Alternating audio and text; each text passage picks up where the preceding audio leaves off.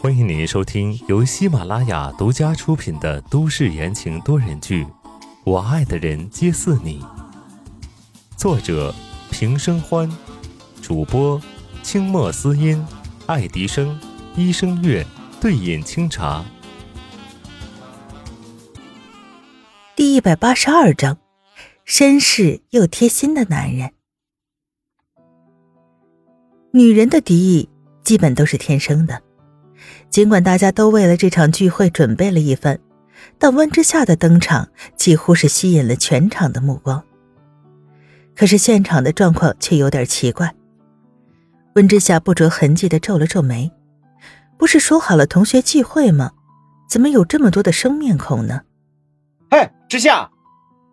高博正在和其他同学叙旧，看到温之夏进来了，眼前一亮，挥手跟他打了招呼。温之夏笑了笑，脚步轻挪，准备走过去。谁知道，半道上出现了三个女人，截住了温之夏的去路。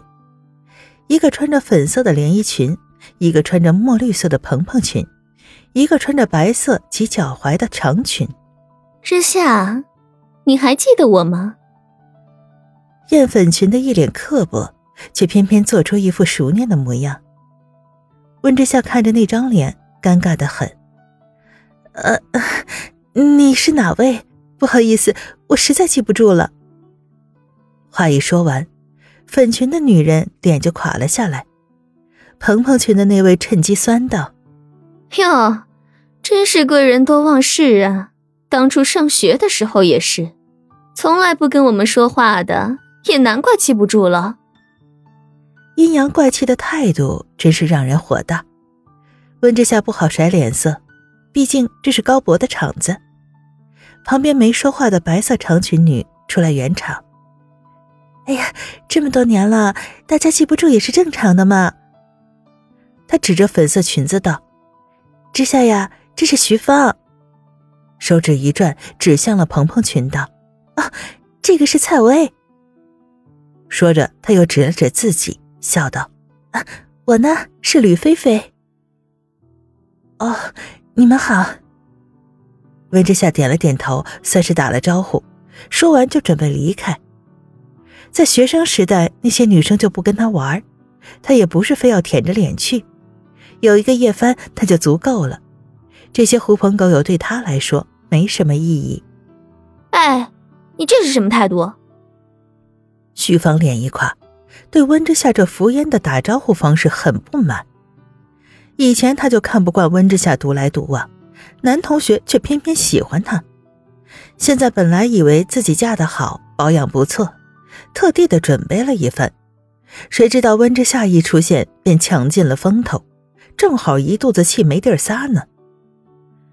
温之夏脚步一停，看了看徐芳铺了厚厚的一层粉的脸，还有那身廉价的裙子，面无表情。你想怎样？你态度太恶劣了，道歉吧。徐芳得意洋洋，根本就没有在意温之夏的表情，只是想挫挫他的锐气。而蔡薇则没脑子的应和着：“是啊，温之夏，你快道歉，大声点儿。”吕菲菲没说话，站在一旁显得楚楚可怜。她才不傻呢，这种场合什么人都有，如果不是为了找两个人来衬托她的美和恬静。她才不会一进来就跟这两个蠢货交好。温之夏扫了他们一眼，暗自发笑，哼，这三个人都不是什么好鸟。他现在看起来很纯良吗？敢明目张胆的欺负在他的头上？切！温之夏发出一声轻蔑的笑，转身就走。又不是一个阶层的人，是没有什么共同话题的。温之夏施施然的走了。三个女人在背后脸色各异，许芳狠狠的、小声的咒骂着：“哼，不就是一个被包养的小三儿吗？拽什么拽？”可惜温之夏没听到，不然一定撕烂这张嘴。温之夏走向高博，高博放下手里的酒杯迎上来：“喂，之夏，你今天很美啊。”温之夏微微一笑，坦然的接受了这个称赞：“谢谢。”顺便暗暗的提了一句：“今天好像来了不少人啊。高博爽朗一笑：“嗨，今天还有一部分是我个人的朋友，他们都是资深的媒体人，他们听说我这有个聚会，都要来凑凑热闹。”怪不得温之夏了然，有这么多的生面孔啊！哦，对了，我给你介绍一个朋友。高博带着温之夏到了吧台的地方，指着里面正在调酒的人，开心的道：“看到没？那个是厉文凯，这间餐厅的老板。”温之夏看过去，只见厉文凯优雅潇洒的摇晃着手中的调酒杯。这个男人长得很好看，浑身上下透露出一种神秘而又潇洒的吸引力，长相加上气质，足够吸引无数女人尖叫了。好在温之夏已经经过了宋时清、宋子妍、白思年一众的洗礼，对帅哥有极强的免疫力，因此也没有什么太大的波动。厉文凯将液体倒进了高脚杯里，液体自动分离成了天蓝色和粉红色，煞是好看。他将高脚杯推到了温之夏面前，笑了笑：“温小姐试试看，或许合你的胃口。”高博见状，调笑道：“哎哎哎，文凯，收回你的眼珠子。”李文凯不在意道：“哎，美丽的女士总是吸引人的。”这时，一个女人跑过来，红着脸拿出一张纸条，羞涩道：“请问，你能给我你的电话号码吗？”李文凯接过纸条，留下了自己的号码，递过去，魅惑的一笑：“呵，当然可以。”这位美丽的女士。于是，这女人拿着纸条，兴奋的跑掉了。温之夏了然，拿起面前的高脚杯，小酌一口，看来又是一位情场浪子。三个人坐下来一起聊天温之夏才知道，厉文凯也是才回国没多久，在瑞士定居，从事艺术工作。这地方是他以前投资的，现在回来休个长假。顺便打理一下这家餐厅。接着，温之夏又发现了，厉文侃这个男人真的是太懂女人了。整个聊天的过程中，他会顺手递给她一张纸巾，说不能让妆容花掉。他还会给每个特意跑来搭讪的女孩子挑一杯鸡尾酒，作为答谢礼。这一切他非常理所应当，而且绅士，不禁让人感叹：这男人的涵养可真好。温之夏不由得感叹道：“又是一个极品呢。”嗯，呃，对了，你们两个知道前天碧海云天的那个意外的事故不？高博突然开启了一个话题。温之夏拿着酒杯的手一顿，没有接话。厉文凯回答：“哎，怎么不知道？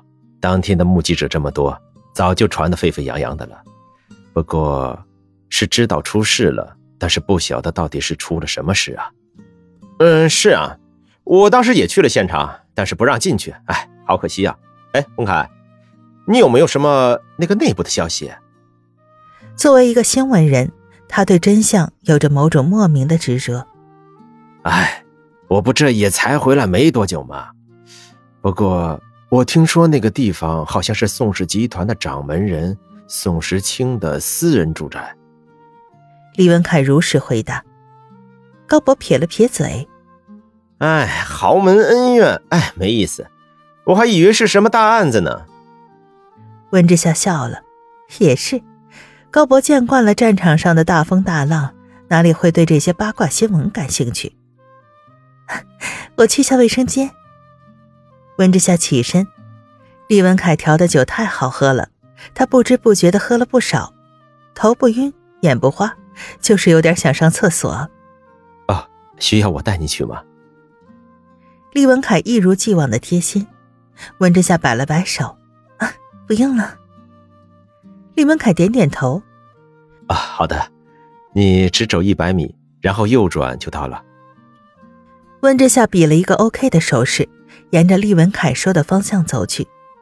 他这边前脚进了卫生间，后脚就跟进来三个鬼鬼祟祟的女人。徐芳眼神愤恨看着温之夏的背影眼底闪着嫉妒。小贱蹄子勾引男人今天老娘就让你吃吃苦头。听众朋友们本集播讲完毕感谢您的收听。